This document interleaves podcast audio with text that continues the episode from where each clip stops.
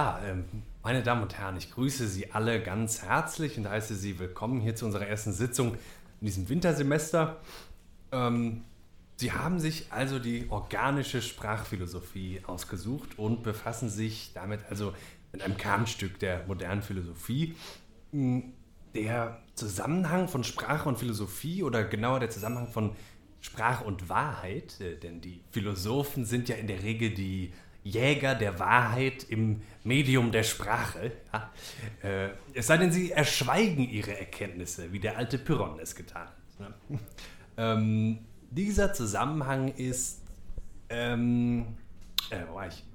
Also gibt ein Rätsel auf, ja, ähm, das äh, vor allen Dingen in der modernen Philosophie in Angriff genommen wurde. Also äh, denken Sie an den Linguistic Turn, denken Sie an den Kurswechsel im Denken Wittgensteins oder Heideggers, äh, äh, ja, an Heideggers Kehre und Wendung zur Sprache in seinem Spätwerk. Mh, mm, oder an den jungen Roland Barthes, ja, der 1957 ein Buch mit dem Titel Mythen des Alltags schreibt und darin äh, versucht, die Welt, in der wir leben, mh, in sprachliche Zeichen zu verschlüsseln und äh, dann wieder zu entschlüsseln. Ja, also äh, ich muss Ihnen das alles gar nicht erzählen. Ähm, also wir werden auch nicht nur äh, an die Geschichte der Philosophie denken, wir werden Stationen in ihr machen in diesem Seminar. Aber wir wollen auch unseren eigenen Zugang zu der Thematik finden. Und dafür habe ich äh, für die erste Sitzung eine Übung vorbereitet, die wir äh, auch sofort gemeinsam machen können. Also einmal ganz äh, praktisch, äh, wenn Sie wollen, in diesem Sinne. Mh, hm, Sie werden sehen, ähm, dass Sie. Entschuldigung. Ähm, dass ähm, sich allein durch äh, Artikulationsübungen äh, ein, ein, ein, ein Minimum an physiologischer äh, und physiognomischer Anstrengung, wenn Sie so wollen, äh, äh, Gaumenarbeit, wie ich es gerne nenne, eine äh, tiefere, ja, wenn Sie wollen, ähm, transzendente Erkenntnis von einem Begriff gewinnen lässt. Im intensiven Nacherleben und Reproduzieren der lautlichen Struktur eines Begriffes wird äh, also ähm, äh, äh, und äh, also hier äh, kommt es äh, dann auch insbesondere auf die metrisch korrekte Verteilung der Hebungen, also der Hebungen und Senkungen an. Ja, und da wird sich Ihnen ein Zugang zu ähnlichen sprachlichen Phänomenen auftun. Da bin ich ganz sicher. Und fachlich sprechen wir davon der transzendierenden Deklination. So, also die Übung jetzt, äh, äh, Sie sprechen mir einfach nach, ja. Ähm, und das erste Wort, was wir uns erschließen wollen, das kennen Sie alle. Und äh, äh Sie sprechen mir einfach nach, wie gesagt. Philosophie. Philosophie. Ja, ja, das war schon ganz gut. Wir, wir fangen einfach nochmal an und dann folgen Sie mir so schnell Sie können. Ja. Philosophie. Philosophie. Ja, ja, gut. Enzyphosgier. Enzykoskia. Simlomosi. Simlomosi. Sehr gut, sehr gut, sehr gut. Ridikatyl. Ridikatyl. Wenn das an sich. Wenn das an, an sich. Mit etwas Werbe ruhig dabei, ja? ja, ja. Siblodontie. Siblodontie. Kernfragerei.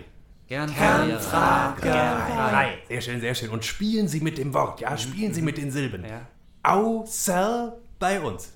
Außer bei uns. Ja, ganz schön. Kirschlomanie. Kirschlomanie. Wirklich gedacht. Wirklich gedacht. Ja, gut, okay. Und äh, immer nachsprechen. Aber wohin? Aber wohin? Quello per te. Quello per te. Italienisch, sehr schön. Ja. So oder so. So oder so. so. Ich matsch muss mit. Ich, ich matsch muss mit. Nur versehen. Nur versehen. Fragt sich für wen. Fragt sich für wen. Ja, schön. Schön. Und sie verstehen, sie erleben, denke ich, direkt, was die Methode der transzendierenden Deklination so leisten kann. Das war mhm. ein schöner Einstieg. Mhm. Und ähm, ich weiß nicht, gibt es noch Fragen von Ihrer Seite? Äh, nee, nee, eigentlich nicht. Nee. ja, gut. Äh, wir sehen uns nächste Woche wieder. selber Zeit, äh, sel, sel, Moment, selbe Zeit, selber Ort. Und ähm, dann werden wir in äh, unseren Übungen fortfahren. Und zwar, wenn wir die transzendierende Deklination anhand des Wortes Idiotie, äh, Entschuldigung, Ideologie ähm, einüben. Ja? Üben Sie auch gerne zu Hause weiter, aber ich sage Ihnen, nehmen Sie es nicht auf die leichte Schulter. Sonst haben Sie sich Fehler ganz schnell angelernt und gerade die Grundlage muss sitzen. Bleiben Sie also bei dem, was wir heute eingeübt haben. Ähm, ja, wenn von Ihrer Seite keine Fragen mehr bestehen, dann danke ich Ihnen und bis nächste Woche.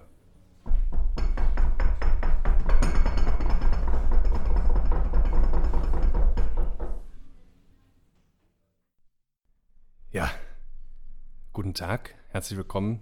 Ähm, guten Abend. Ja? Guten Abend, müssen wir sagen. Mein Name ist Jakob Scheich und ich bin Bruno Glöckner. Und du bist Jakob Scheich. Und ich bin Bruno Glöckner. Ja, das wissen wir doch schon. Also wir machen heute wieder Lachen und Weinen. Ist zurück. Ach so, das, ja, das wissen ja. wir doch längst. Ähm, wir sind ausgefallen. Das äh, Leben hat uns diverse Striche durch diverse Rechnungen gemacht. Ja. Corona auch. Ähm, wir schwächeln alle. Ich bin sogar umgezogen. Und wir sind zurück. Ähm, ich weiß, ihr habt nie bezweifelt, dass wir wiederkommen werden. Ähm, und was wir eben gehört haben, war, glaube ich, ein Original-Live-Mitschnitt, den du damals genau, im ja. ersten Semester, ne? Ja, wir haben ja zusammen hier in äh, Köln, du bist ja. ja. jetzt wirklich nah hier an der Uni, ne? Ja. Wir haben hier zusammen studiert im Bachelor und das war eine Einführung im ersten oder zweiten Semester, glaube ich. Also ganz Organische Sprachphilosophie, ne? Organische Sprachphilosophie, ja. Weißt du noch, wer der Dozent war? Der klang unheimlich sympathisch. Ja, super äh, sympathisch. Ähm, Gut aussehend hab, auch, ne? Ja, ich habe ihn noch ein paar Mal da an dem Kaffeestand gesehen, aber dann mm. äh, habe ich ihn auch aus, dem, aus den Augen verloren. Ja, ähm, wir haben uns ja neu erfunden in der Zwischenzeit. Es sind fast anderthalb Monate vergangen. Die Welt hat sich auch neu erfunden. Und als Philosophen bedarf das äh, natürlich, ähm, ja, also wir müssen uns quasi mit anpassen. Ne? Und äh, ja.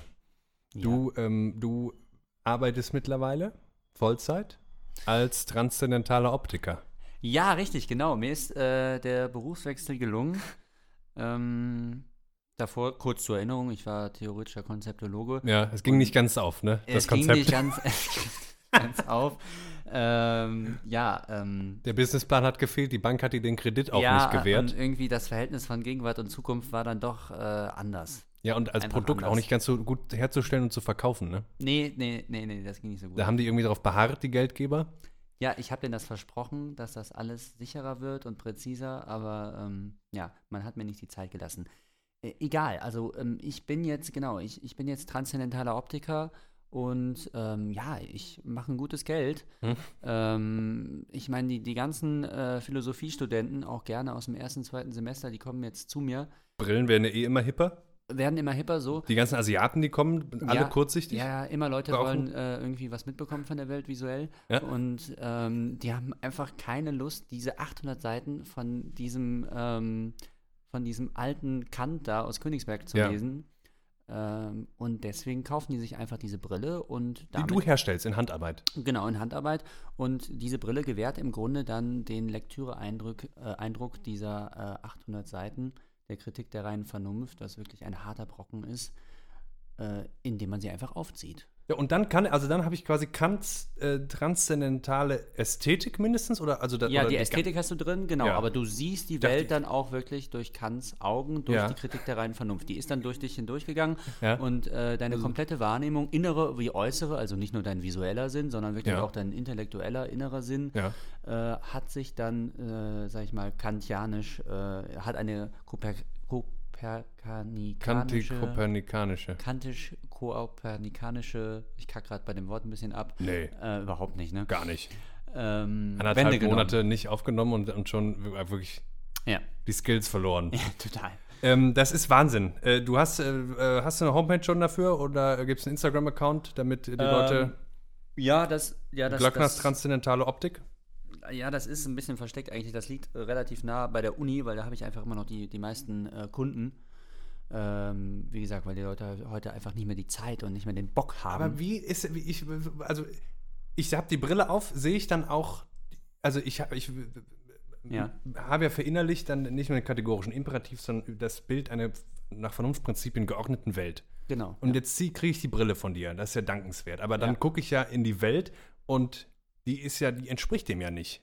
Teilweise. Vor allem, wenn Menschen durchs Sichtfeld laufen. Ähm, Dreht dann da irgendein Radar? Oder? Äh, Wie, wie, wie meinst du? Da kann ich dir jetzt gar nicht. Ähm, also du siehst das einfach so, wie, wie Kant das dann äh, selbst gesehen hat. Ne? Mhm. Also ähm, klar ist einfach, dass äh, jegliche Form von Erkenntnis der Dinge, also dass wir die Dinge an sich so, wie sie sind, nicht wahrnehmen können, sondern was wir da sehen, ist immer die Welt für uns. Hm. Also eigentlich immer in hinter äh, oder auf der, auf der Bühne unserer Wahrnehmungsform. Also jegliche Erkenntnis wird zurückgeworfen auf die Form und Art und Weise ihrer Erkenntnis. Und ich habe es geschafft, wirklich als erster diese Form handwerklich zu reproduzieren, in dieser Brille halt eben. Das ist Wahnsinn, das hast du, das musst du dir vor allem, also jede, wie jede Form der Handarbeit äh, neben der Lektüre, neben der ganzen Ja. Theorie im Studium Ja, selber ja, ja, antrainiert ja. haben, ne? Ja, vor allem, du musst es ja erstmal intellektuell begreifen und dann äh, in Ja, Handwerk übersetzen. Dann ne? reinschleifen in so einen reinschleifen, genau. Das schaffen die meisten Philosophen nicht, die bleiben bei Büchern. So, aber Wir mal kommen später vielleicht nochmal drauf. Nee. Ihr werdet euch fragen, was, was soll das mit dieser Brille? Was ist das für eine Ja, Perspektive? auch- ja, genau. Die ist doch irrelevant, aber vielleicht kommt später ein Beispiel. Dass das, Vielleicht äh, kommt ein Beispiel und Einige haben die Brille Dingen, auf. ähm, wir wollen auch auf, auf dich noch zu sprechen zu kommen, weil dir ist der Berufswechsel auch gelungen, Ja. ne? habe ich gehört. Ich bin umgezogen, bist- ich wohne im hipperen Viertel, jetzt ein, noch eins hipper in Köln. Richtig, du, du warst ehemaliger Enthusiast und hast dieses Kapitel ein bisschen hinter dir gelassen, bist eigentlich wieder ganz, ganz fröhlich, weil du bist ein sympathischer Statist. Ja, äh, und zwar in meinem eigenen Leben. in deinem eigenen Leben. So, aber ähm, auch, äh, man, man, man sieht dich immer wieder auf Drehorten und du äh, unterhältst dich sehr freundlich Mhm. Ja. mit äh, den gleichgestellten Mitarbeitern dort. Ja, auch mit den, auch mit, wirklich mit den Federführenden, mit dem Regisseur, mit Ja. den Hauptdarstellern ja, und so. Du hast mehrere kennengelernt, hast mir Genau. von vielen erzählt. Ja. Bist selber aber nur Statist. Ich habe kaum eine Funktion äh, an dem Drehort selbst. Ich werde aber trotzdem, äh, also quasi dafür ähm, ausgehalten, äh, auch Ja, lohntechnisch, ja. dass ich da für eine, für eine sehr harmonische Stimmung sorge. Viele ja, erinnern ja. sich auch an mich und fragen sich dann, Was wer war das nochmal? Ja, ja. Total netter Kerl. Und es gibt ja auch immer gutes Catering, glaube ich, ne? Bei Ja, solchen, ja. äh, So kam ich auf die Programmen, Idee. ne? Ja, Also, genial. Also, wenn ihr mal wieder nicht wisst, ne, äh, wohin Ja. mit euch oder was das beruflich werden soll, ja, erreicht mich über Instagram. Ich äh, bin Ja. Bachelor der Philosophie. Steht auf meiner Visitenkarte. Ja, was ist denn überhaupt jetzt aber unser, Unser Thema, Ja. Äh, wenn, wem es noch nicht klar geworden ist, ja. ist ja. die Universitätsphilosophie. Ja? So.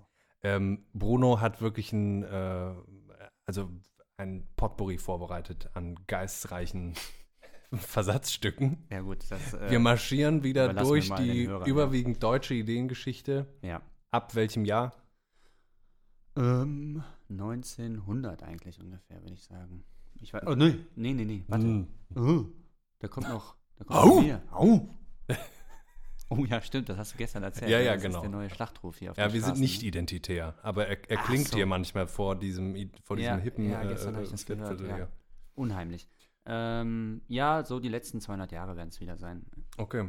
Ähm, dann, dann machen wir einfach mal gerade die politischen fünf Minuten, damit es raus ist, ne? Ja, haben wir das hinter Hier uns. kommen sie. Ja. Äh, ich äh, habe ein bisschen gesammelt. Ich bin auch gar nicht ganz up to date. Wir können vielleicht auch mal live die politischen fünf Minuten machen. Ich hatte von vor zwei Wochen ungefähr eine schöne Meldung. Der äh, US-Bundesstaat Missouri Mhm. hat also China verklagt vor einem US-Gericht. Okay. Und man fragt sich dann, ist- sind die jetzt zuständig für China oder so? Müsste, Ja. Muss man nicht wenigstens versuchen vor einem internationalen Ja, Strafgericht? Länder kann man verklagen, interessant. Ja. Und wa- wa- was, was hatten die jetzt für ein Problem mit China? Ja, ja. äh, Ich wollte auch, äh, man könnte ja auch mal, kann man den, den Pazifischen Ozean, kann man den verklagen? ja ähm, Zu viel Wasser? total salzig, Sehr, genau, zu viel lässt sich nicht trinken Ja. und viele Leute leiden ja darunter. ja. ja, und ganz hohe Wellen. Sehr, Hohe Wellen, Sehr, sehr gefährlich. Haie, Haie, so. ja. Okay, ja. Ähm, Äh, aber China hat man verklagt, ja. China hat man verklagt und zwar natürlich wegen des Coronavirus. Du erinnerst dich, ne? Ach, ja, Ja. die Schweine. Ja. Das ist aber gut, dass es mal einer macht jetzt. Und genau, und das war ja auch mein Gedanke. Ähm, äh, ja, da gibt es bestimmt einen Bekloppten, ne? Aber es Ja. war halt ein ganzer Bundesstaat, der das, äh, die Ah, Klage ja. geführt hat. Und äh, damit einhergeht eine wunderbare Statistik, nämlich dass auch vor einem Stand einer Woche, ich weiß es natürlich nicht mehr genau, äh, 44 Prozent der Trump-Wähler glauben konkret, dass Bill Gates die, äh, die äh, Corona-Impfungen zur Mikrochip-Implantation benutzen möchte. 44 Prozent der Trump-Wähler. Und 31 Prozent der Trump-Wähler sind sich unsicher, was diese Theorie angeht, äh, sagen aber nicht, wie nur ein paar 20 Prozent, dass äh, dem nicht so sei. Oder ich Ja. habe überhaupt nicht zugehört. Das ist ja nicht schlimm. Das ist ja nicht schlimm. Ich, ich habe es auch dann versucht zu verdrängen. Also, Mm, Aber wenn man sich fragt, wie kann das denn sein, dass ein ganzer Bundesstaat ein Land verklagt? Okay, mhm. scheiße, ich wir- guck mal, wie Amateure, ich habe die Stoppuhr gar nicht laufen lassen. Mhm. Was meinst du, wie lange haben wir noch? Ich mache jetzt mal auf dreieinhalb Minuten, ja? Ja, mach mal, ja. Moment. Timer. Also kann ich ja mal erzählen, also äh, ich habe jetzt auch die letzten Tage halt einfach mal wieder äh, die Tagesschau geguckt und ähm, da äh, wurde jetzt äh, eine Meldung gebracht, dass jetzt nach Spanien, also so langsam werden ja die, die Grenzen wieder aufgemacht, die Mhm. Leute können wieder in den Urlaub fahren, äh, die Sommersaison ist doch nicht ganz verloren. Mhm. Äh, man, man macht sich noch Hoffnungen darauf, dass man jetzt doch noch vielleicht seinen zwei Wochen Urlaub bekommt dieses Jahr. Man, man hat dem Coronavirus nämlich einfach ein Angebot gemacht, was es nicht ablehnen konnte. äh, komplett den Ballermann gepachtet, zwei Wochen lang, über den Sommer. Da Genau. können die machen, was sie wollen. genau, genau, genau. Und so geht man sich ein bisschen aus dem Weg. Ja, und ähm, eine ähm, interessante Erscheinung unserer Tage ist jetzt der Probetourist. Also nach Spanien wurden 9000, wirklich 9000 Probetouristen äh, eingeladen. Mhm. Ähm, die dürfen da jetzt erstmal wieder gucken, ähm, wie das so von, vonstatten geht. Probe liegen. Genau, also ihr könnt euch das so vorstellen, äh, stellt euch den, den Pool vor oder so und dann kommt der Hotelier zu seinen äh, Gästen und sagt, ja, legen Sie sich, legen Sie sich ruhig mal hin, probieren Sie mal aus. Hm. Äh, ist das gemütlich oder Hm. springen Sie ruhig auch mal in den Pool. Ne? Würden Sie sich jetzt gerne zum Beispiel dieser Frau annähern, die auf der anderen Seite Ja. liegt? ja, Sie können später ins Restaurant. Sie sind ja Tourist, ja. Mhm. Äh, Sie können ja auch was einkaufen gehen in dem kleinen Städtchen. Ähm, schauen Sie, äh, wie Sie mit Ihrer Existenz und Ihrer Daseinsform zurechtkommen. Frei nach dem Motto äh, Sommer, Sonne, Kaktus, ne? So. Ja. Äh, live übrigens gerade, das ist jetzt wirklich live, politisch fünf Minuten. Wir haben für euch natürlich recherchiert vorher. Ballermann darf nicht Ischgl werden. Sagt Darf Jens. was? Ischgl werden, Achso. sagt Jens Spahn, ja? Ah. Ischgl, der Ja. Après-Ski-Ort und Skiort in Ah, ja, Österreich. ja, ja, ja, klar, Ich habe natürlich. dir das Fotobuch dazu noch gezeigt. ja, ja, ja, Ist sehr zu empfehlen. Ja. Und dann fangen wir jetzt an mit der Universitätsphilosophie. Was, Ja. was, was, was, was gibt was gibt's so eine grundsätzliche Problemstellung? Also Philosophie findet auch an der Universität statt. Genau. Und wo sonst noch? Ja, im Leben, ne? Also, äh, man denkt jetzt erstmal irgendwie Philosophie, wa warum, das kann man doch nicht studieren, das ist doch Quatsch. Also, ja, doch, man denkt ja vielleicht auch, ich kann es studieren. Aber sonst? Nee, also erstmal ist ja glaube ich, die Intuition, dass man doch sagen würde, äh, Philosophie ist ein Fach, wo jeder mitreden kann und äh, mit dem jeder zu tun hat. Und das gehört nicht äh, irgendwie in einen akademischen Apparat, wo es dann nach bestimmten, weiß nicht, äh, Richtungen, Ordnungen, Strömungen sortiert wird, Hm. sondern äh, Philosophie ist einfach mitreden, mitdenken, Mhm. mh, Selbstdenken. Selbstdenken vor Mhm. allen Dingen. Genau, und dass äh, sich dann die Universität vorbehält, dieses Fach äh, zu, zu unterrichten und zu unterweisen, ist manchen, glaube ich, jetzt äh, erstmal vielleicht widersprüchlich oder kontraintuitiv für Mhm. manche Leute. Ähm, und es behält etwas von, von diesem Widerspruch, würde ich behaupten. Also, dass Philosophie auch dann vor allen Dingen an der Universität in das Korsett der Wissenschaft auch äh, gepackt wird, Mhm. weil man ja eigentlich erstmal denkt, das ist die freiste Art überhaupt zu denken. Ja. Und dann wird das aber eben doch wieder alles äh, in, ja, in Portionen gebracht, ne? Also So. in Module, in Grund, Haupt und was weiß ich, wie heißen diese ganzen äh, Das zum einen, aber wir haben ja zum Beispiel dann, wir mögen Autoren, die sich schon äh, im 19. Jahrhundert über die Universitätsphilosophie Ja. beschwert haben, als Ja. es noch keine Bologna-Reform gegeben hat und auch noch keine Module und als die Unis überhaupt noch was sehr Elitäres waren. Genau. Ja. Ähm, und was die damit gemeint haben mit der Universitätsphilosophie, versuchen wir ein bisschen herauszufinden. Dann versuchen wir, glaube ich, auch herauszufinden. Ja. Ähm, Ja, und das andere ist, klar, wir können natürlich einmal über äh, die Universitäten, das System und die Institutionen sprechen und dann aber natürlich auch über das Individuum, was da ein- und ausgeht. Ähm, und damit sprechen wir von uns selbst. Wir haben Mhm. ja beide Philosophie studiert und da kommen wir mal direkt jetzt zum Einstieg, also damit man mal so eine Idee bekommt, wie äh, so ein Philosophiestudent, äh, wie das bei dem im Kopf so aussieht, lese ich mal äh, von Thomas Mann Äh, in Der einem übrigens seiner, kein Philosoph war, ne? Ja, aber so ein sagen. selbsternannter Philosoph. Selbsternannter, Genau. aber natürlich unser guter alter Thomas. Ja. Genau, da müssen wir, glaube ich, nichts zu sagen. Und er schreibt in einem äh, seiner frühen Novellen, Tonio Kröger, Tonio Kröger eigentlich eine Künstlerfigur, aber das äh, äh, überschneidet sich ja eigentlich auch schon immer, der Künstler und der Philosoph. Ähm, und ich, genau, ich lese einfach mal vor. Er ging den Weg, den er gehen musste, ein wenig nachlässig und ungleichmäßig, vor sich hin pfeifend, mit seitwärts geneigtem Kopfe ins Weite blickend, und wenn er irre ging, so geschah es, weil es für etliche einen richtigen Weg überhaupt nicht gibt. Fragte man ihn, was in aller Welt er zu werden gedachte, so erteilte er wechselnde Auskunft, pflegte zu sagen, und hatte es auch bereits aufgeschrieben, dass er die Möglichkeiten zu tausend Daseinsformen in sich trage, zusammen mit dem heimlichen Bewusstsein, dass es im Grunde lauter Unmöglichkeiten seien. Hm. So, Jakob, ich weiß nicht, wie es dir ging. Ich habe mich da entlarvt gefühlt. ja, ich habe geseufzt gerade. ah ja, okay, also dann du auch. ähm, der Typus läuft, würde ich sagen, auch wenn jetzt Thomas Mann kann mir jetzt manche bestimmt vorwerfen, die sich das hier anhören, sagen würde, das ist nun mal wirklich ein Autor von gestern. Mhm, total von gestern. Die Welt von gestern äh, ist das doch, die du da beschreibst. Ähm, äh, würde ich behaupten, der Typus läuft immer noch über den Campus äh, heute. Also das wäre der Typ Philosoph, äh, schwermütiger, Ja. mh, an der, ja, wo, woran leidet er? Warum ist er so schwermütig? Mm, warum? Er liest die ganzen Bücher. Ja, also genau, ähm, was, was, darauf kommen wir gleich zu sprechen, eigentlich, was ja verloren geht, ist eigentlich so der unmittelbare Bezug zum Leben, ne? Oder der unmittelbare Zugang zu Mhm. den Dingen. Und Womit gleichzeitig. ich auch vielleicht ei- eigentlich einen emotionalen Zugang meine. Mhm, mhm. Also der, der Philosoph äh, oder dieser Philosophiestudent oder dann eben dieser Tonio Krüger, ähm, Tonio Krüger jetzt hier nicht, aber der, der Philosophiestudent, der nimmt sich ja anstatt jetzt, sag ich mal, eine bestimmte Sache anzugehen, liest er ein Buch. Also Mhm.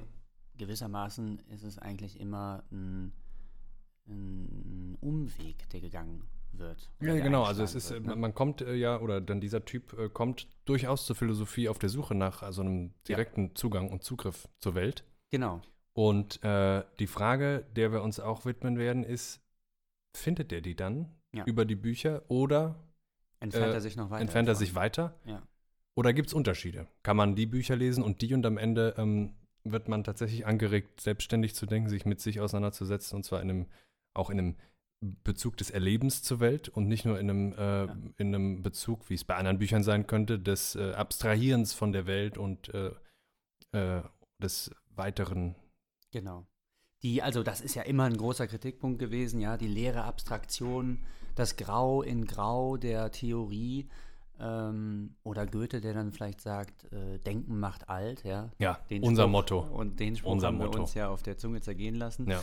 Ähm, also ich weiß nicht, ein Beispiel vielleicht, ne, für Denken macht alt. Also Kant war schon in jungen Jahren alt, sehr alt. Äh, hat auch eigentlich auf allen Bildern, die von ihm so überliefert sind, weiße Haare Mhm. und eine ähm, Stirn, die durchfurcht ist von Denkerfalten. Durch Furcht vom kategorischen Imperativ. Ja, genau, von Kategorien. Wirklich von der Kategorientafel, die sich da eingeschrieben hatte Mhm. auf der Stirn. Mhm. Und man muss sagen auch, oder in anderen Worten auch wieder Gedanken entfernen. Gedanken bringen dich direkt schon mal in eine andere Sphäre. Ne? Mhm. Also du bist dann schon mal nicht mehr in der körperlichen Sphäre. So, Mhm. kann man, äh, so weit kann man schon mal sagen. Gedanken bringen dich immer, jetzt ganz banal äh, gesagt, einfach mal an einen anderen Ort. Ne? Der Gedanke ist eigentlich auch eine Verschiebung ähm, des, oder also eine, eine, Mhm. eine Entlokalisierung. Und ähm, mit Gedanke, müssen wir dazu sagen, ist natürlich schon gemeint ein, ein versprachlichter Gedanke. Ja, Also, klar. das welche Denken Sprachen muss schon nicht versprachlicht? Äh, wel- wel- welche Gedanken ja. so sind nicht versprachlicht? Ja. Englisch vielleicht oder Chinesisch? ja, Ja, ja, ich hatte einen guten. Gedanken gerade. Ja.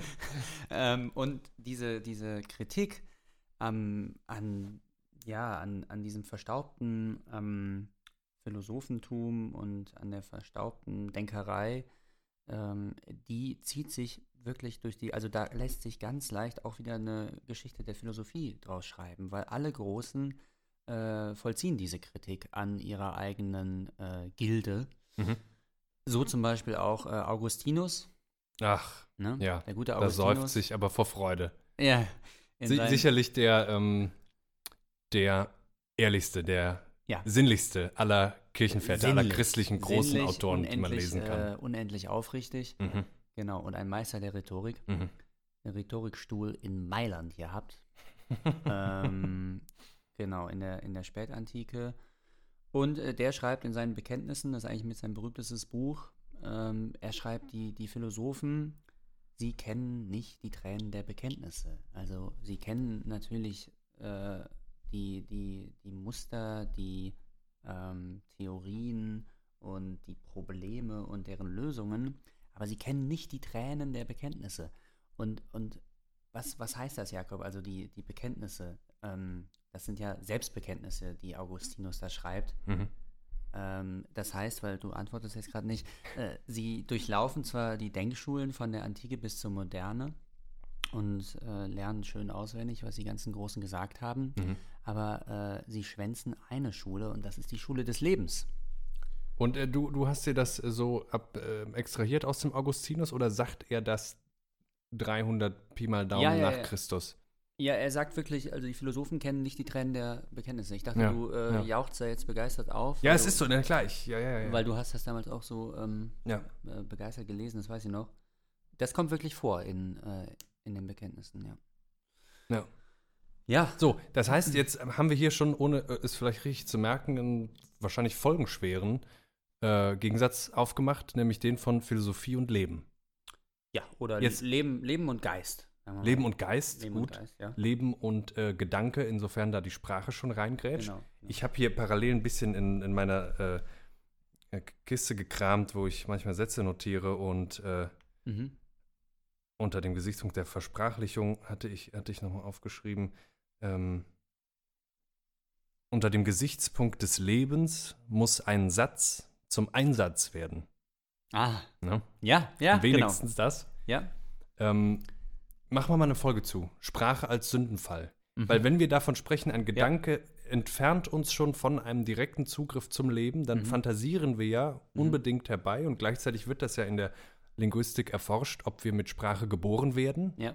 äh, oder ähm, ob wir wirklich äh, eine vorsprachliche Existenz haben und sich Mhm. die Sprache erst nach und nach ja. äh, Und mit Vorsprache entwickelt auch eine prälogische äh, genau und, Daseinsform und das wäre ausbilden, das ne? wäre eine ganz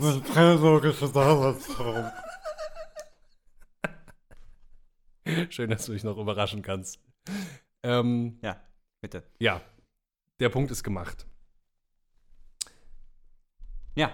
Ähm, eine, ein, vielleicht eine, ein, ähm, wir können das, wir, wir bauen das einfach jetzt hier weiter aus. Ja, Ähm, wir- heute wirklich mal live denken. Ja? genau, live, Für unsere Zuhörer, für euch. live, live Hirnen.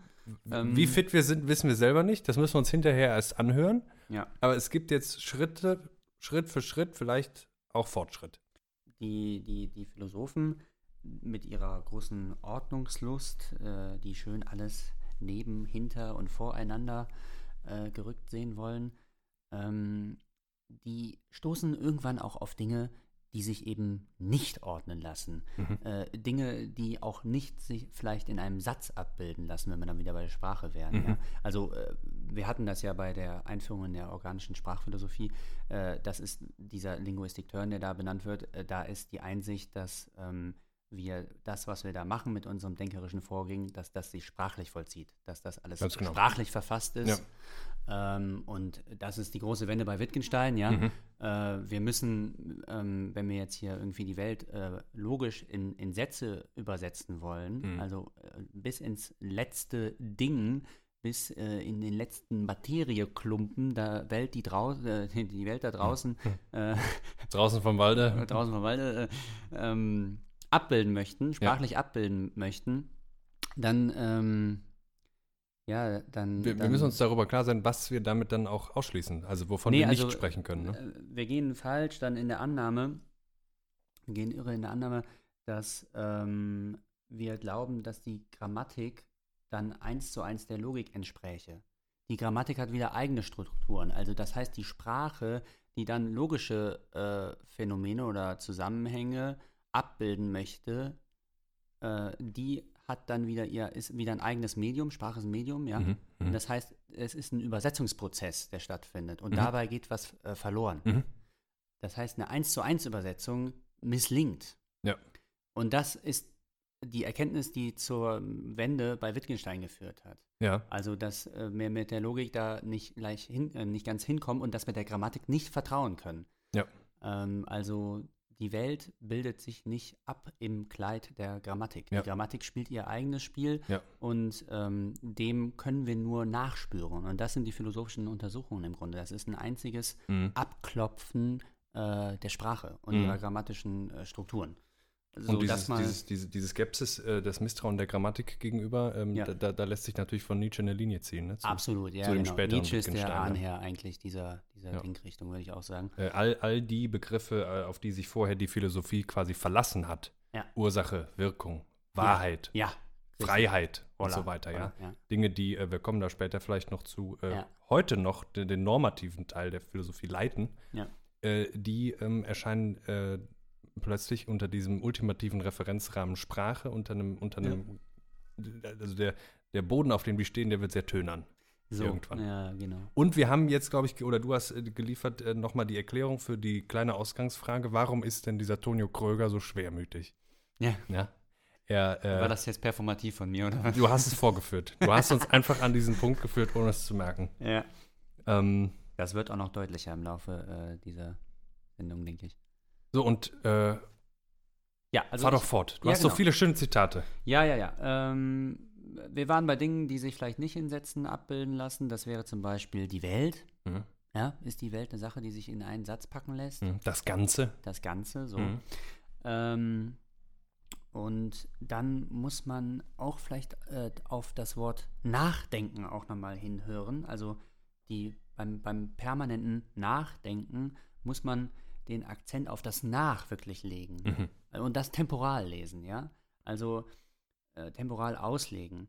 Äh, die, die Philosophen geraten eigentlich in so einen grundsätzlichen Verzug, Mhm. also zeitlichen Verzug, und sie stolpern dem eigentlichen Geschehen hinterher. Mhm. Ne? Weil sie beschreiben nicht das Unmittelbare, äh, so wie der Tänzer sich einfach bewegt zu der Musik und Mhm. aus sich selbst heraus ist irgendwie, sondern sie sind beim Nachdenken, ja. Mhm. Also sie kommen immer ein Stück, einen Schritt hinterher, ja. Und das jetzt nicht in dem Sinne, in dem der Historiker irgendwie etwas Geschehene hinterherhinkt und es dann nachträglich beschreibt, Ja. sondern in einem viel unmittelbareren Sinne. Nee, genau, die hätten die Möglichkeit, unmittelbar teilzunehmen. Mhm. Aber äh, also die sind in der Gegenwart und die beschreiben auch nicht die Vergangenheit. Ja. Aber so, wo, wo andere zugreifen, da wollen sie begreifen. Ja, dann nehmen Sie einen Podcast auf.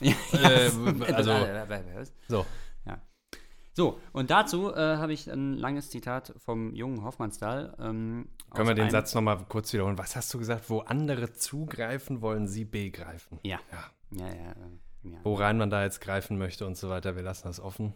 Aber ein gewisser Frust klingt aus diesem wunderbaren Ja, Satz. also begreifen, ich glaube, du hast verstanden, dass ich damit natürlich auf den Begriff hinaus will. Ah. Ja, ja, ja, mein Lieber. du bist ein Fuchs. Ja, ich bin Fuchs. So, ähm, so, junger Hoffmannsthal, äh, Hoffmannsthal auch aus der Zeit von Thomas Mann. Wie äh, alt war er da? So fünf, sechs? Ja, genau. so. War ja, war ja Talent, ne? Ein großes Talent, extrem talentiert. Ähm, Auch wieder eigentlich ein Literat, ja. aber Ja, Äh, Nietzsche äh, Schüler. So ein bisschen. Ja, Nietzscheaner auf jeden Fall. Ja. Das waren ja alles Nietzscheaner. Ne? Nietzsche ist das große Ja. Tor zur Ja. Moderne und alle großen Literaten der Moderne, Ja. vor allen Dingen der Wiener Moderne. Er kommt ja, er ist ja Teil der Wiener Moderne. Er hat in Wien gelebt und ist, glaube ich, auch da. Hoffmannsthal jetzt, ja. Hoffmannsthal, genau. Und äh, die sprechen alle noch eigentlich aus der, ich sag mal, aus dem Fundament, von dem Fundament, das, das Nietzsche gelegt hat. Und Hoffmannsthal schreibt in einem seiner ganz frühen Stücke äh, Der Tod und der Tor. Der Tod und der Tor. Da, äh, äh, eine Passage, die wir jetzt hören, äh, in der Claudio, die Hauptfigur, genau diese Distanz zum Leben Ja, bedauert, ja. bedauert, ja. Wirklich bedauert. Also, was weiß denn ich vom Menschenleben? Bin freilich scheinbar drin gestanden, aber ich habe es höchstens verstanden. Konnt mich nie darein verweben, hab mich niemals daran verloren. Wo andere nehmen, andere geben, blieb ich beiseit, im Innern stumm geboren. Ich hab von allen lieben Lippen den wahren Trank des Lebens nie gesogen. bin nie von wahrem Schmerz durchschüttert, die Straße einsam, schluchzend nie gezogen. Wenn ich von guten Gaben der Natur je eine Regung, einen Hauch erfuhr, so nannte ihn mein überwacher Sinn, unfähig des Vergessens, grell beim Namen. Und dann tausend Vergleiche kamen. War das Vertrauen, war das Glück dahin und auch das Leid, zerfasert und zerfressen, vom Denken abgeblasst und ausgelaugt. Wie sollt ich an meine Brust es pressen, wie hätt ich Wonne aus dem Schmerz gesaugt? Sein Flügel streifte mich, ich wurde matt und Unbehagen kam an Schmerzes statt. So. Hm. Das Unbehagen, noch so ein folgenschwerer ja, Begriff. Ja, ja, ja. ja. Ähm, also, Philosophen oder dieser Typus hier, den wir hier vor uns haben, wir setzen den jetzt mal gleich mit dem Philosophen. Mhm. Wir behalten immer die zerfurchte Stirn Kants genau, äh, im Gesicht. Genau, das sind einfach Im, verkopfte im Kopf, Menschen, ja. sagen wir einfach mal verkopfte Menschen, ja. Äh, das sind greise Knaben und knabenhafte Greise, ja. Mhm. Also, nennen wir das Kind beim Namen. Ja, nennen wir das Kind beim Namen. Und ähm, ja, diese, diese, dieser rationale Zugang zum Leben, der geht auf Kosten der Emotionalität. Was er hier beschreibt, ist, dass ihm eigentlich ähm, der emotionale Zugang zum Leben verloren geht. Mhm. Die Rationalisierung, das ist die Benennung, ich nenne es grell beim Namen, mhm. Verursacht eigentlich so eine Vermittelmäßigung oder ähm, Abschwächung des, mhm. des Affekts. Nämlich das Unmittelbare, das, das Erlebte und Gefühlte wird durch seine Benennung und das heißt nämlich dann auch sein Verständnis, ja, das heißt, Verstehen ist auch nur ein defizitärer Modus hier bei Hoffmannsthal. Ne? Mhm. Also, wenn ich das verstanden habe, bin ich noch lange nicht dabei. Ne? Also, das heißt ja, äh, was weiß denn ich vom Menschenleben, bin freilich scheinbar drin gestanden, aber ich habe es höchstens verstanden. Mhm. Also, da geht es gerade mal los. Ja? Geht, ja, also ja, bei der philosophischen ja, Erkenntnis. Oder das so, ist ne? offensichtlich äh, dem. Ähm, ja, äh, das, das, das Verstehen wirkt äh, schädigend ja. zurück auf ähm, das, also das, das, klingt ja so mit, ähm, dass er uns das hier aufschreiben muss und klagen muss, dass da, da ist äh, das Kind schon in den Brunnen gefallen. Mhm. Ja? Ja, genau. Und ähm, ja, der, der, der eigentliche Ausdruck, ähm, die, die, die innere Regung, äh, die findet ihren Weg nicht nach außen, die misslingt. Und das Innere wird dann über andere Kanäle nach außen geleitet. Ähm, es werden, ja, die, die, die, die Rationalisierung, die, die er eigentlich jetzt hier beschreibt, also das sind die tausend Vergleiche, ne? Mhm. Ähm, die ist eine, eine Ausdrucksform, aber halt eben eine bestimmte. Mhm. Und die hat eben dann zur Folge, dass sich dieser bestimmte äh, Gefühlszustand einstellt, ja, mhm. weil äh, die Abpressung oder Abnabelung von mhm. Gefühl hat eben dieses, dieses vielleicht diese Ermattung einmal zur Folge und aber eben auch dieses grundsätzliche Unbehagen, weil dann die Explosion eigentlich ähm, durch so einen Schalldämpfer mhm. abgefangen wurde. Mhm. Also der eigentliche Schmerzausbruch, das eigentliche Weinen hat nicht stattgefunden. Mhm. Stattdessen wurde vielleicht ein Zitat gefunden in einem Buch oder so, ach guck mal ja hier, der hat das ja so und so sehr schön beschrieben. Mhm, mhm. und äh, dann kommt wieder dieser Effekt, ne? Gedanken entfernen, mhm. äh, die Erfahrung wird, äh, ist dann sekundärer Hand, ja? Ja. Sie geht durch ein Buch, äh, kommt sie zu mir und nicht durch mich selbst, ja. obwohl ich das in mir habe, sonst wird mich das Buch nicht ansprechen. Mhm. Ja? Ähm, und so gehe ich dann meines eigenen Lebensgefühls und, oder mein, meines äh, des Gefühls vielleicht auch für mein, für mein Selbst, mhm. dem gehe ich verlustig, ja. Mhm. ja. Da, da, da sind wir eigentlich schon bei der, bei der, bei der ganzen Tragik ähm, ja. des Philosophen, also jedenfalls dieses Philosophen äh, als, ja. ähm, als Denker-Typus. Genau, die, also diese tausend Vergleiche, das sind reine diskursive Erkenntnisse, additive, da kann ich immer weitermachen, ja. Wir können einmal den Hoffmannsthal noch kurz, damit es nochmal verständlicher wird, auch weil wir schon sagen, er kommt von Nietzsche her, damit aufzäumen. Mhm. Äh, äh, dass äh, äh, Nietzsche beschreibt ja denselben Konflikt und er beschreibt eben genau diesen inneren Konflikt, äh, wo also dieser, wir nennen das jetzt mal vorläufig, Wahrheitstrieb oder so, mhm. ja, der Trieb nach Erkenntnis, ja. Äh, dieser Wille, ähm, Welt zu abstrahieren, zu theoretisieren, zu verstehen oder auch zu erklären Äh, da liegen vielleicht ganz viele äh, nicht nur äh, grammatikalische Missverständnisse schon drin.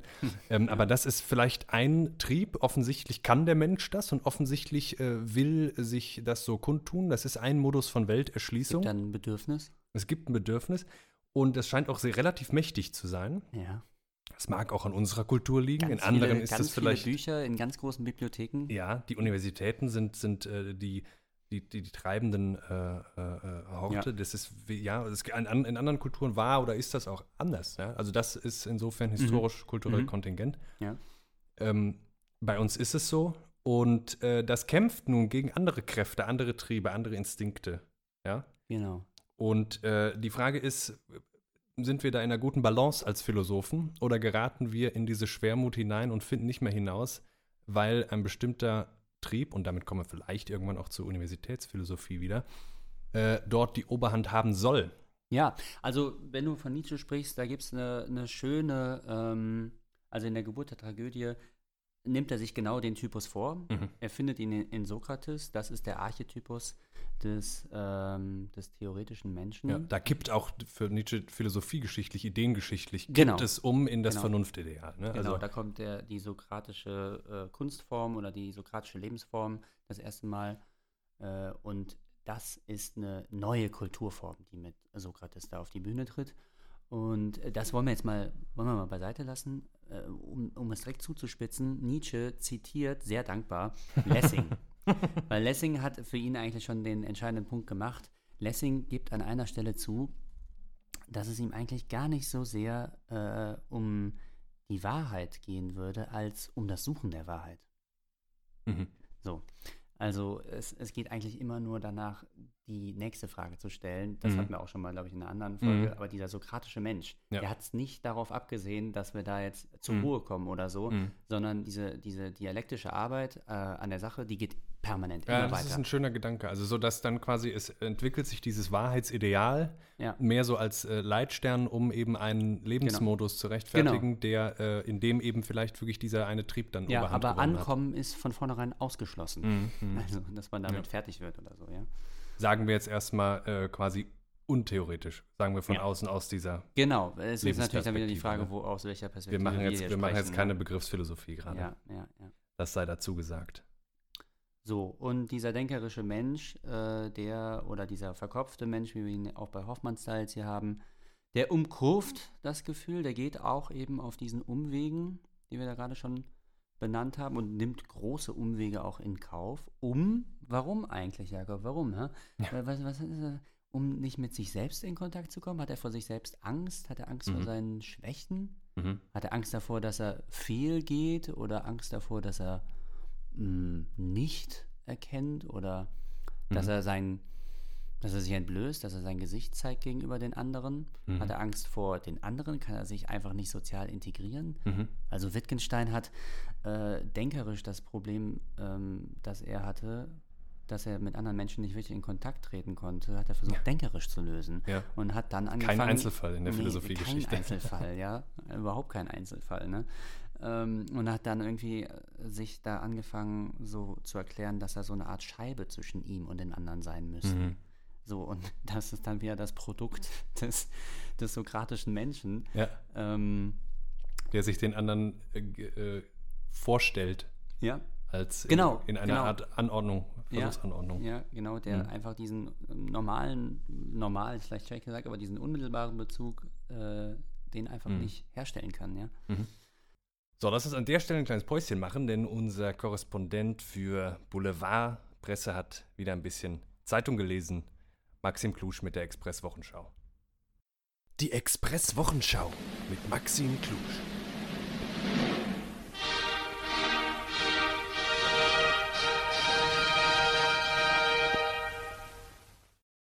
Lassen Sie mich etwas weiter ausholen.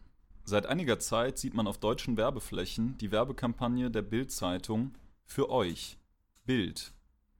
Die Abbildungen der Kampagne zeigen Personen des öffentlichen Berufslebens. Einen Feuerwehrmann, eine Krankenschwester, den Mitarbeiter eines Supermarkts und einen Lkw-Fahrer. Aber auch Privatpersonen wie eine Großmutter mit ihrem Enkelkind. Alle Personen sind auf den Plakaten mit Vornamen benannt, zum Beispiel die Krankenschwester Manuela oder der Lkw-Fahrer Reinhold. Zu den Bildern finden wir jeweils einen kurzen Text. Aus der Sicht des Axel Springer Verlags zeigt die Kampagne Menschen, die mehr Wertschätzung verdienen. Schauen wir uns einige der Texte genauer an.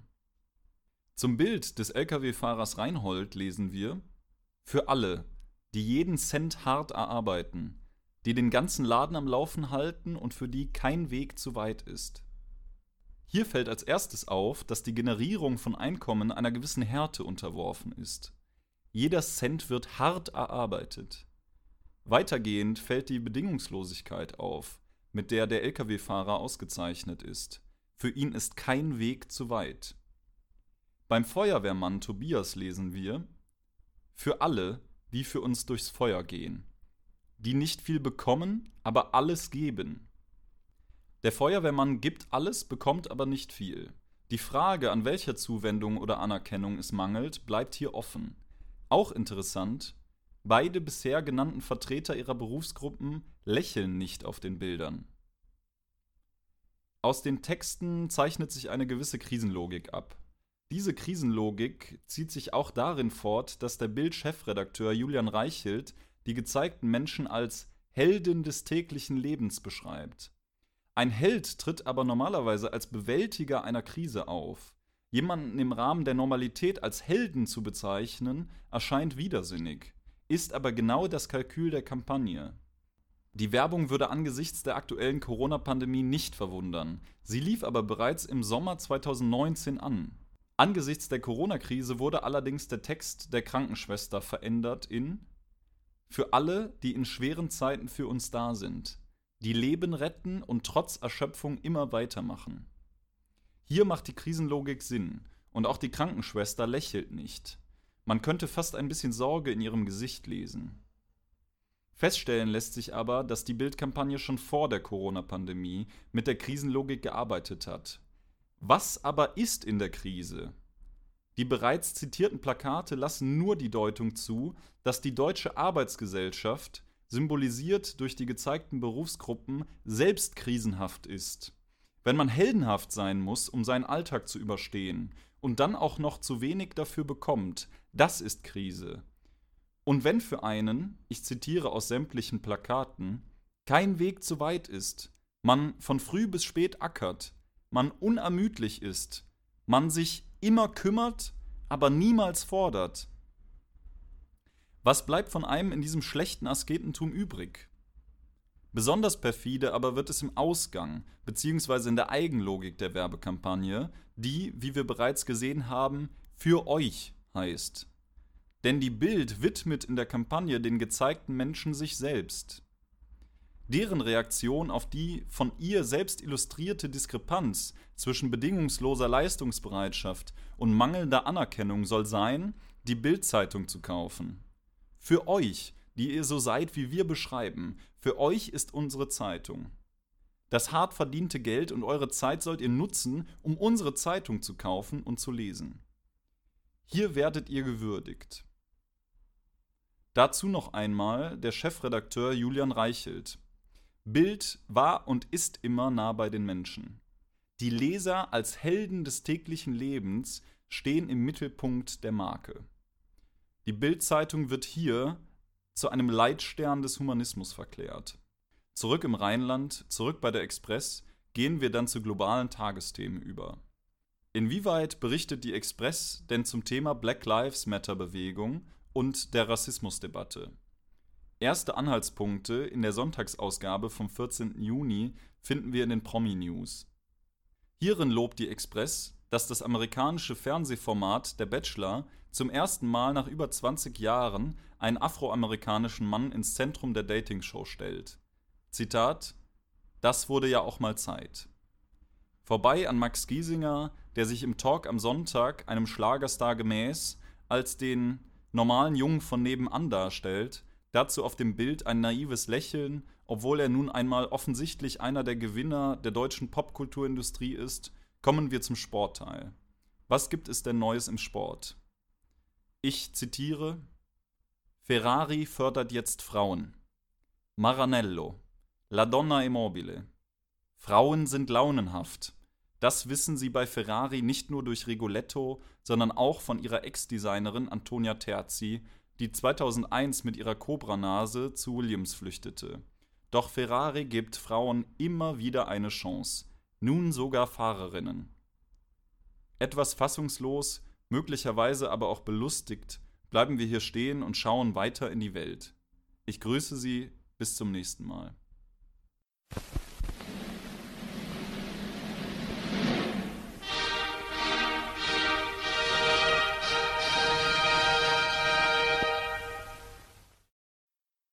Das war Maxim Klusch, vielen Dank. Und wir machen einfach weiter im Text. Ähm, was hast du denn noch so? Ähm, ja. Du machst das schön, ich bin, ich bin begeistert. Fahr, fahr einfach fort. Wir waren noch nicht so gut vorbereitet. Ich höre weiter zu und lass mich, lass mich anregen. Ja, ähm, jetzt haben wir den, den Typen mal so ein bisschen kennengelernt, dieses sein, sein Interesse da an der, an der Rationalisierung, ähm, sein, sein Reflex auch zur, zur Reduktion, zur Ordnung, zur Mhm. absichernden Struktur, Mhm. zur Stabilisierung des Bodens, auf, der, auf dem er sich selbst bewegt. Ne? Wir haben auch gesagt, ich sag's nur noch mal dazu, dass das vielleicht ein kulturspezifischer Typus ist, Ja. der sich unter bestimmten Umständen auch historisch so entwickelt hat. Ja. Bestimmte äh, Ja. ideale Verhaltensweisen wurden gefördert, aus Mhm. Gründen. Mhm. Mhm. Hätte auch anders sein können. Wir sprechen jetzt nicht von irgendeiner biologischen Essenz des Menschen, ne? auch nicht des Philosophen. Ja, Ja. genau. Und dann können wir nochmal jetzt an die Akademie äh, schauen. Ähm, Kleiner Zeitsprung. 2015, also das Jakob Scheich und Bruno Glöckner schreiben sich in der Universität zu Köln. Ja, ein. genau, genau.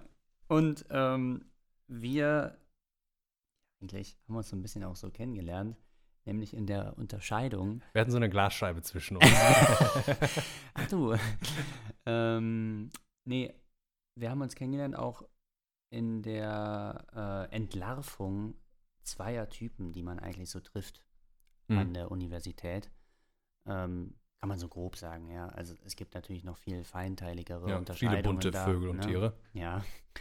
Aber man könnte vielleicht sagen, da laufen eigentlich so zwei Typen an der Uni rum. Also die, Dozierenden, meine ich jetzt. Wir ne? gendern das jetzt nicht. Also alle Nee, Frauen sind nee, nee, mit nee, drin. nee. Das geht hier um Charakterzüge. Ja. Also, das ist einmal vielleicht so der gewissenhafte protestantische Arbeiter, der schulmeisterliche Didaktiker und der Berufsphilosoph, der ganz klar eine Trennung hat zwischen privatem und beruflichem. Mhm. Der geht da wirklich in die Uni, um sein Geld zu verdienen Mhm. und zu Hause ähm, schaut er fern oder so. Und mir scheint übrigens, also dass äh, äh, die Männer kommen da nicht besser weg, ähm, dadurch, dass ich das so wahrnehme, dass dieser Typ hauptsächlich männlich besetzt ist. Das ist eine ganz, scheint eine ganz eigentümliche Form der, der Ja. Verstümmelung und Impotenz zu sein, die oft Ja. diesen Typus auszeichnet. Genau, der ist Uns eingerechnet, Impotent, ne? Im ja. Zweifelsfall. Ja, wir gehören aber ein bisschen zu den anderen. Ja. Weil der zweite Typ, ähm, das ist der Fanboy, der Freak und der Fetischist. Oh ja, oh. Also da fehlt äh, jegliche gesunde Distanz zum Untersuchungsgegenstand. Mhm, mhm, mhm. Der geht selbst darin auf, also der ist so dermaßen begeistert davon, von dem, was er erzählt, Ja. weil äh, das im Grunde, ja, die Geschichte seines Lebens ist. Ne? Mhm. Ähm, der, also der erstere Typ, der spricht eigentlich aus so einem Wissensschatz, den er sich angeeignet hat, wie ein Fremdkörper. Äh, Fremdkörper. Der Ja. kann aber auch äh, um 18 Uhr zur Not das Buch zuklappen Ja. und dann ein paar Kölsch trinken. Boah, Ne? Der erste. ja. Ja, also wer weiß wie oft, aber es. Äh, Mm.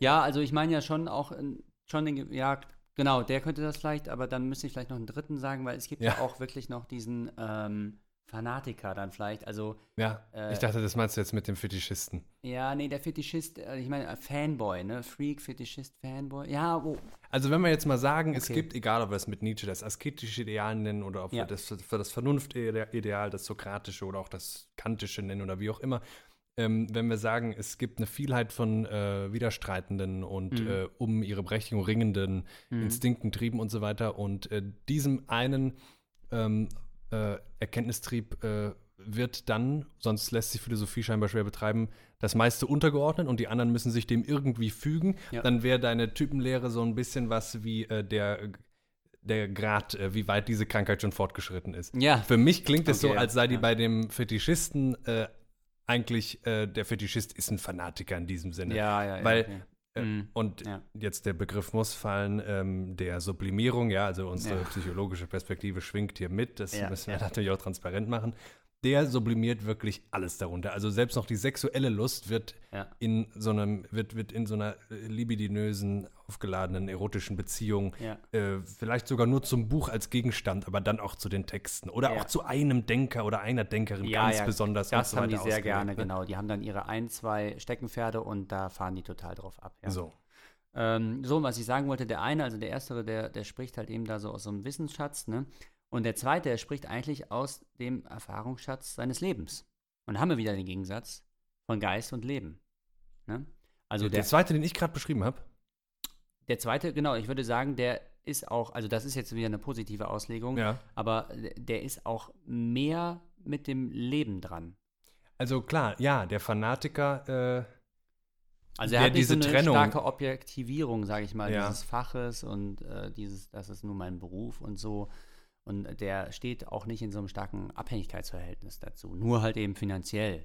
Das ist die Institution, in der ich mich bewege, aber sonst habe ich damit ja, nicht viel sorry, Hut, ja, also ja. Den, du meinst den ersten, der Berufsphilosoph, ja. Genau, genau. Zum Beispiel der, Berufsphilosoph. Dozent, der, der, sagen wir mal, der durchschnittliche Dozent. Ja, Der, ja, genau. der hat auch seine Steckenpferde, aber der hat vielleicht auch noch eine Familie nebenher. Ja, ja. Für den Fanatiker ist das fast undenkbar, ne? Und bei Nietzsche geht das natürlich, also wenn es einen Fanatiker Genau. gab. Oder Kierkegaard, das sind die beiden. oder Kierkegaard, dann geht ja. es so weit, dass ähm, gesagt wird, einem verheirateten Philosophen ist zu misstrauen. Ja.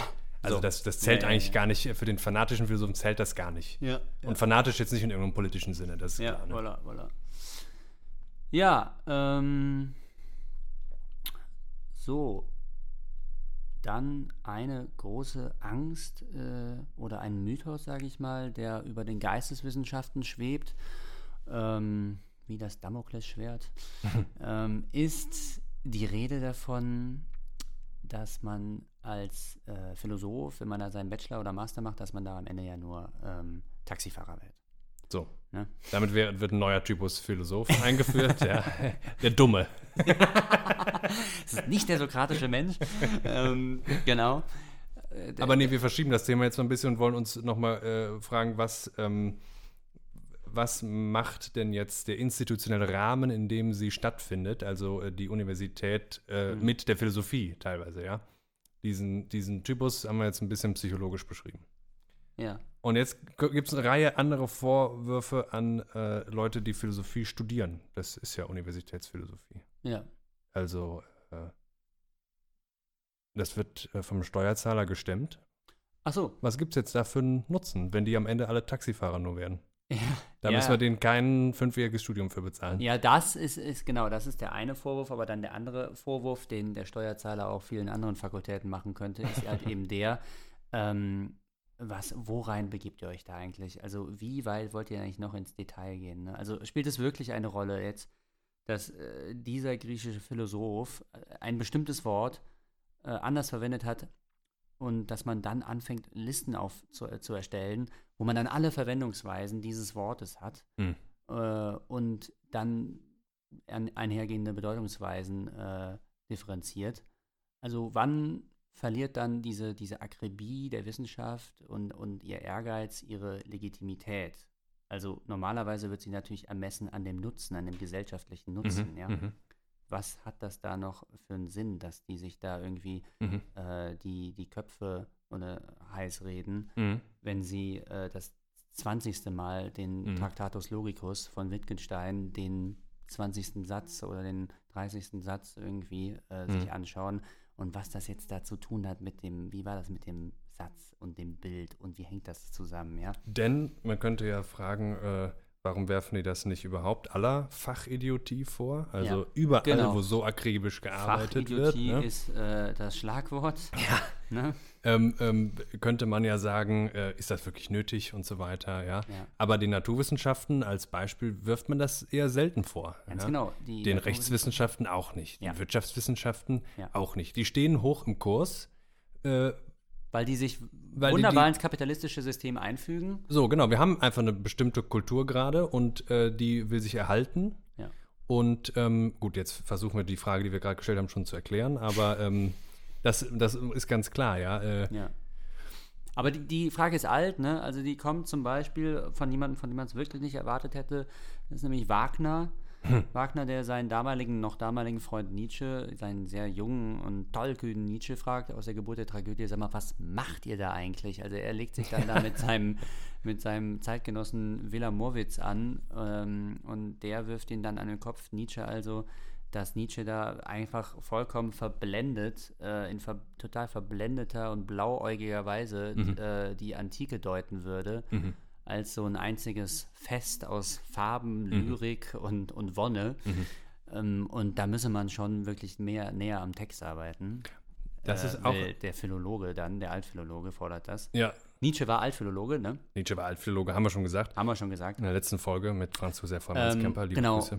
Genau, das haben wir, ja, haben wir gesagt. Ja. So. Und deswegen äh, irgendwo der berechtigte Vorwurf von Wagner, was, was macht ihr da eigentlich? Ne? Das ist übrigens auch, das ist, das ist ein Vorwurf, der, das ist ja, wenn wir jetzt eben vom Steuerzahler gesprochen haben, da dem unterstellen wir so eine gewisse Einfältigkeit. Ne?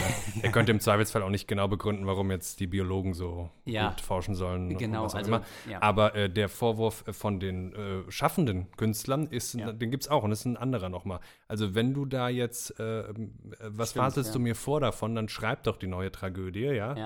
Ja. Dann weiß ich auch, was das bringen soll, wie sich Ja. das äh, einspeisen kann in die Ja. äh, Kultur. Ja.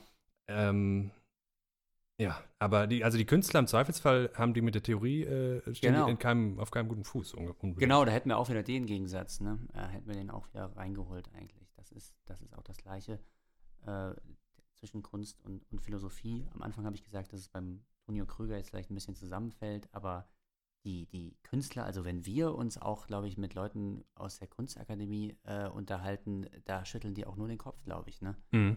Also, äh, wenn ich so, mein Gott, wie kann man denn das so zerdenken, ne? Also, wie kann man sich denn so viel Gedanken darüber? Mach doch einfach mal und laber Säg doch nicht. das Brett jetzt durch. Ja. Schleif das doch dann ab. So. Ja, okay. Wir wollen nicht zynisch werden. Ja. Aber wir wollen, weil wir langsam zum Ende kommen, wenn wir so ein bisschen in so einem Rahmen bleiben wollen. Ja, okay, alles klar. Äh, ähm, Habe ich denn noch? Ja, mach mal. Vielleicht als, ähm, als, als, als kleinen Gegenentwurf und auch nochmal, um zu zeigen, dass die Universitätsphilosophie auch in Deutschland Ja. doch noch ein bisschen was an Vielfältigkeit äh, zu bieten hat. Wir haben natürlich jetzt nichts belegt, noch zitiert, noch irgendwie was über die aktuelle Universitätsphilosophie und was man dann so Mhm. macht gesagt, aber das Mhm. kam ja immer schon mal vor. Ähm, es gibt aber auch äh, wenige Professoren, die äh, in einem besonderen Widerspruch leben. Sie sind nämlich Professor an der Universität Ah, ja. und kritisieren trotzdem die Universität. Oha. Und Das- fliegen nicht raus. Ne, Fliegen nicht raus, genau, sondern haben sogar, die Professur wurde sogar extra geschaffen für den Herrn, der heißt Urs Andreas Sommer, ein Schweizer und äh, lehrt an der Universität Freiburg. Äh, Deutschlands einziger Nietzsche-Professor. Och, muss man echt? mittlerweile Ach, sagen, ja. Das ist aber eine traurige Also es gibt ein Instanz. paar ne? Germanisten vielleicht, aber Also da, vielleicht ist das so, weil Nietzsche war ja auch sein ganzes Leben alleine und hatte keine, keine Leser und dann muss jemand, der Professor für Nietzsche ist, dann darf es nur eingeben. vielleicht. Aber, also ich meine, so könnte der sich das metaphysisch aufladen, seine eigene Rolle. Der beklagt im Gegenteil, dass es in der Generation Ich davor bin mir sicher, dass der Herr das, gab. den Gedanken schon gehabt hat. Ja, ja, ja. Ja, und wie das so ist, wenn man äh, auf scheinbar verlorenem Posten steht, dann äh, muss man ein bisschen lauter rufen als die anderen. Ja. Das hast du ja auch gerade schon gemeint. Mhm. Ähm, Ja, kann man, ganz, Entschuldigung, ne, aber mit, mit Nietzsche und, und Schopenhauer kommt eigentlich auch nochmal so ein neuer Typus auf die Bühne in der Philosophiegeschichte. Äh, das sind so die, Eben. die Brüllaffen eigentlich, ne? eben, und um ja, die Brille. Also, weil der Nietzsche, der Ja, brüllt ja müssen wirklich auch- sein, seine, sind seine auch- guck mal, Erkenntnisse und sein, was er zu Das sagen sind hat. ja dann heraus, wirklich ne? die ersten, die gegen 2000 Jahre mindestens Kulturgeschichte Anschreiten, und ja. Rationalitätsideal anfangen anzuschreien. Ja. Und äh, die, die, die, Ja, die müssen ganz laut brüllen, damit das Ja. da äh, überhaupt noch in deren ihrem kurzen Leben überhaupt eine Wirkung hat. Ne? Und nochmal, berühmterweise, ne? also Schopenhauers Vorlesungen bleiben leer. Alle gehen zu Hegel. So, ja. Nietzsche Und ist Hegel, der akademisch ganz Schulphilosoph. Hegel ist der Schulphilosoph, Klar, weißt klar. du? Der sitzt da äh, an seinem Schreibtisch, schreibt da schön äh, Satz für Satz innerhalb Ja. von 20 Jahren und dann erst, wenn er irgendwie 50 ist, Ja. kommt er eigentlich erst zu seinem Erfolg. Und davor äh, ist er wirklich so eine Art Sachverhalter und macht so das, was halt so der neueste Scheiß ist. So, Ja. ne? Das bringt er dann gerade so aufs Papier Ja. und referiert das ein bisschen. Und, Gleichzeitig kommt aber auch eben das Hegelianer, das Hegeltum dann auch schon raus. Das ist nämlich auch so eine gewisse Heimscheißerei. Ne? Also, dass man dann einfach. Äh, zieh kurz die Reißleine jetzt, dass du nicht ganz abdriftest in Ja, diese ja, okay, äh, aber dass man nicht so sehr- Reißleine, mein Lieber. Reißleine, ja. Ähm, weil ich äh, erinnerte mich an eine Frage, die ich am Anfang gestellt habe.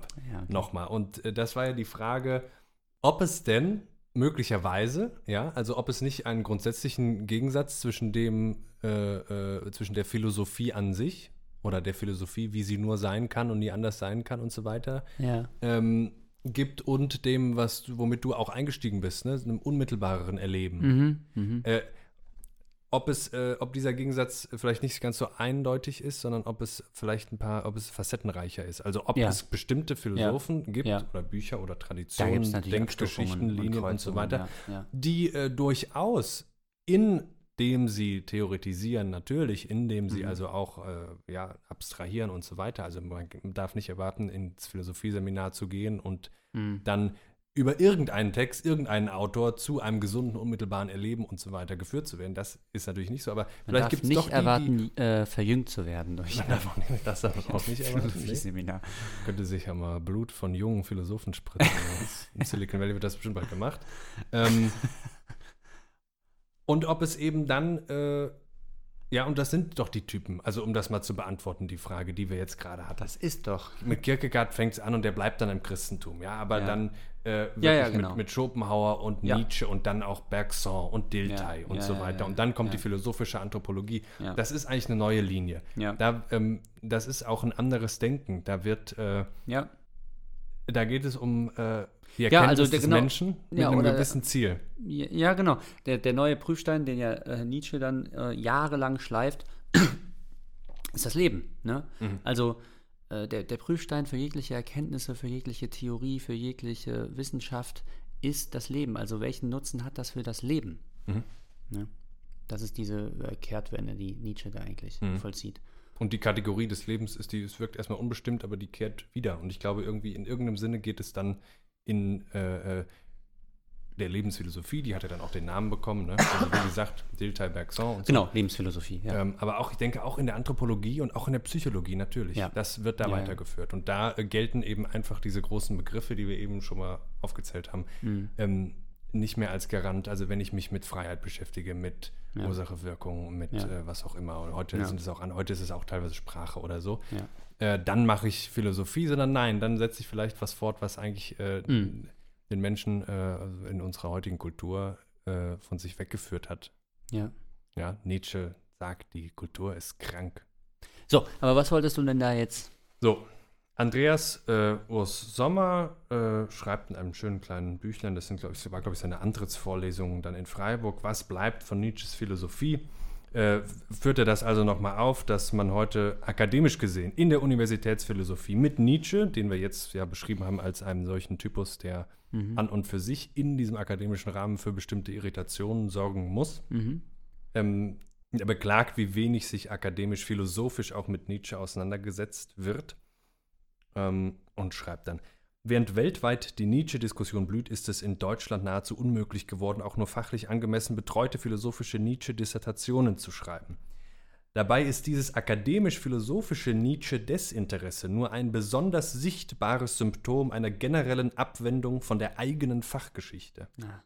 Philosophie-Geschichtsschreibung gilt vielerorts als, als antiquiert und einer systematisch ambitionierten Philosophie-Verwaltungswissenschaft hinderlich. Das heißt, ähm, was er hier Philosophie-Geschichtsschreibung nennt, das ist eigentlich das Nachvollziehen von zum Beispiel genau dieser Wende hin zum Leben. Ja? Mhm. Die wird in der Universitätsphilosophie heute, so auch unser Eindruck, weitgehend ignoriert Mhm. geschweige denn, dass man die fortdenken will. Und was er Philosophie Verwaltungswissenschaft nennt, ja, das habe ich auch schon mal so fallen lassen. Das, was meint er damit vielleicht? Ich lese mal noch ein bisschen weiter vor. Ein wesentlicher Grund für diese Abwendung ist das gewaltige Irritationspotenzial, das frühere Denkbewegungen in die Gegenwart, Gegenwart hineintragen könnten. Mhm. Ahistorische akademische Philosophie, die sich mittlerweile so gern als reine Wissenschaft versteht, unternimmt eine Menge Quellen der Irritation, die von anderem fremden Denken ausgeht, versiegen zu lassen. Ob eine derartige irritationsfeindliche, aseptische und antiseptische Philosophie eine große Zukunft haben wird, wird sich zeigen.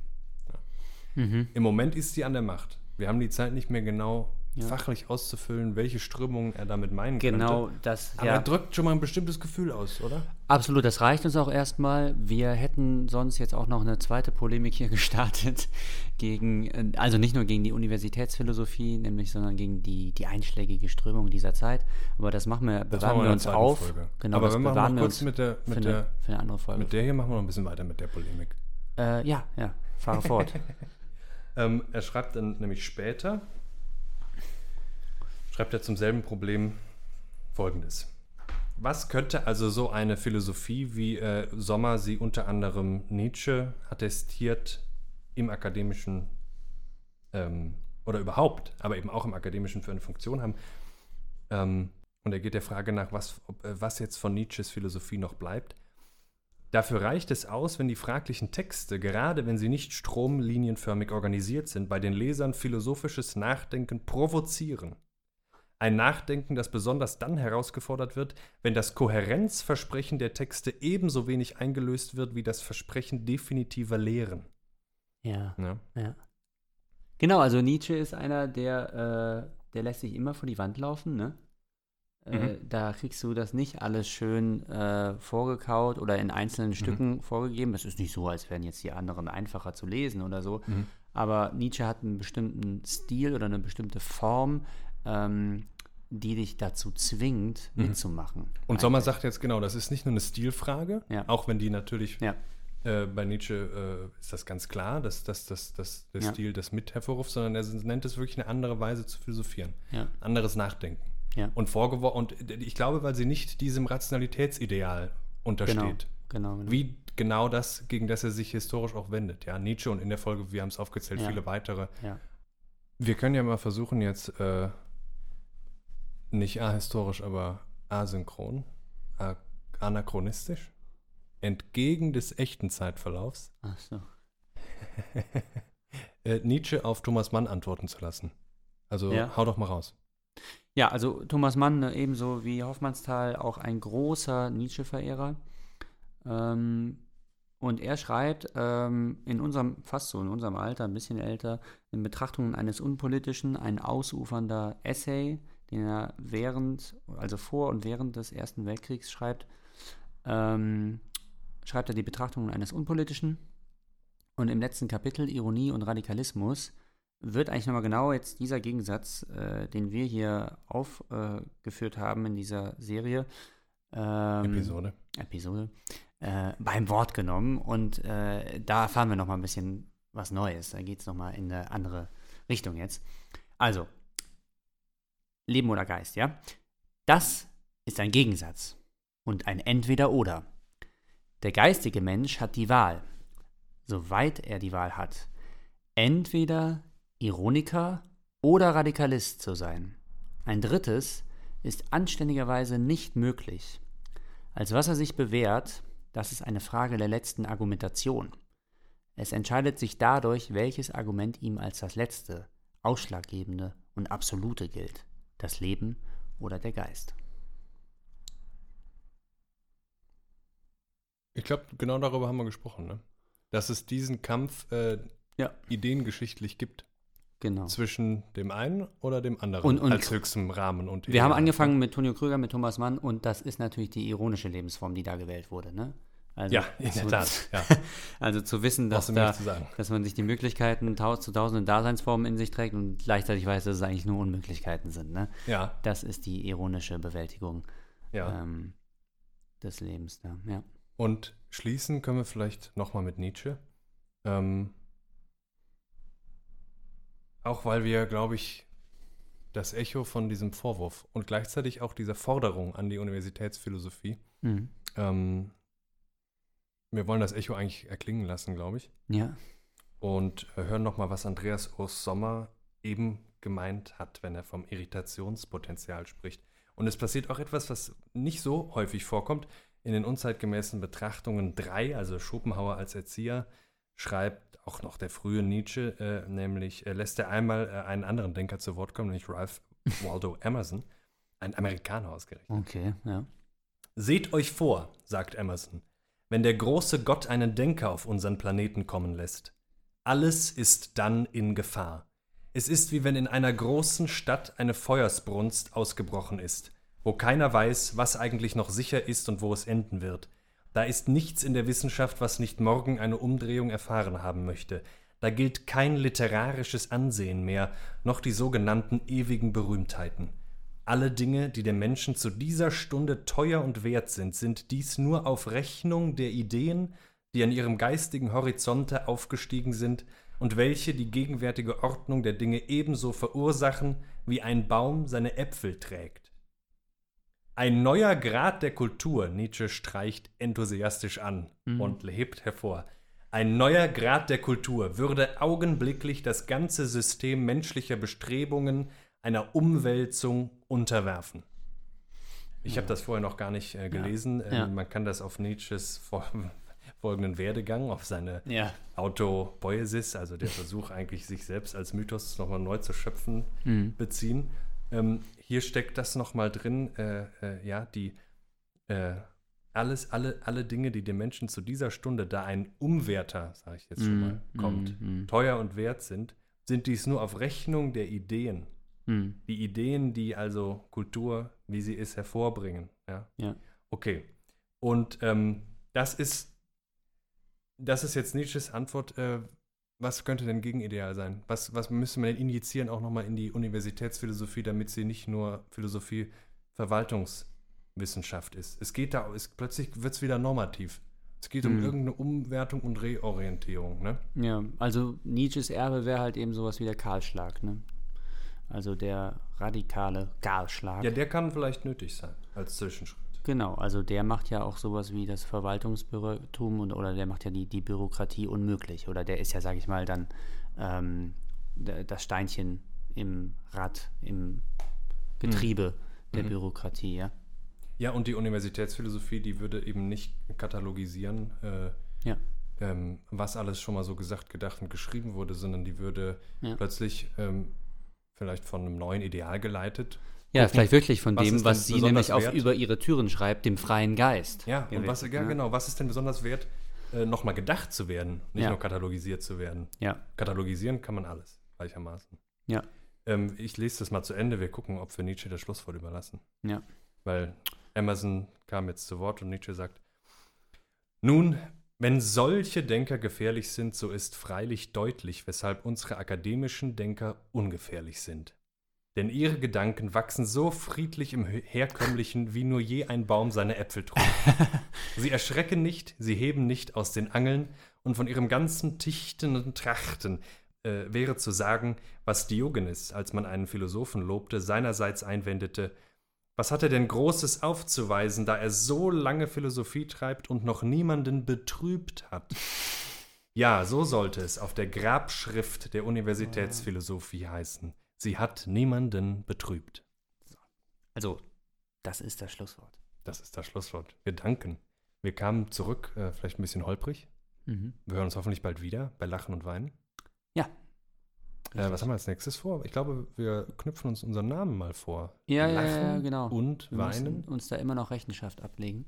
Heute kam vielleicht raus, warum das zwei Kategorien sind, die uns auch philosophisch unmittelbar interessanter erscheinen als, wie hätten wir den Podcast denn eigentlich noch nennen können?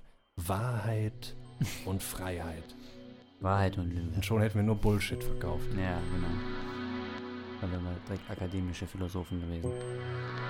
Vielen Dank, macht's gut. Bis bald. Thank you.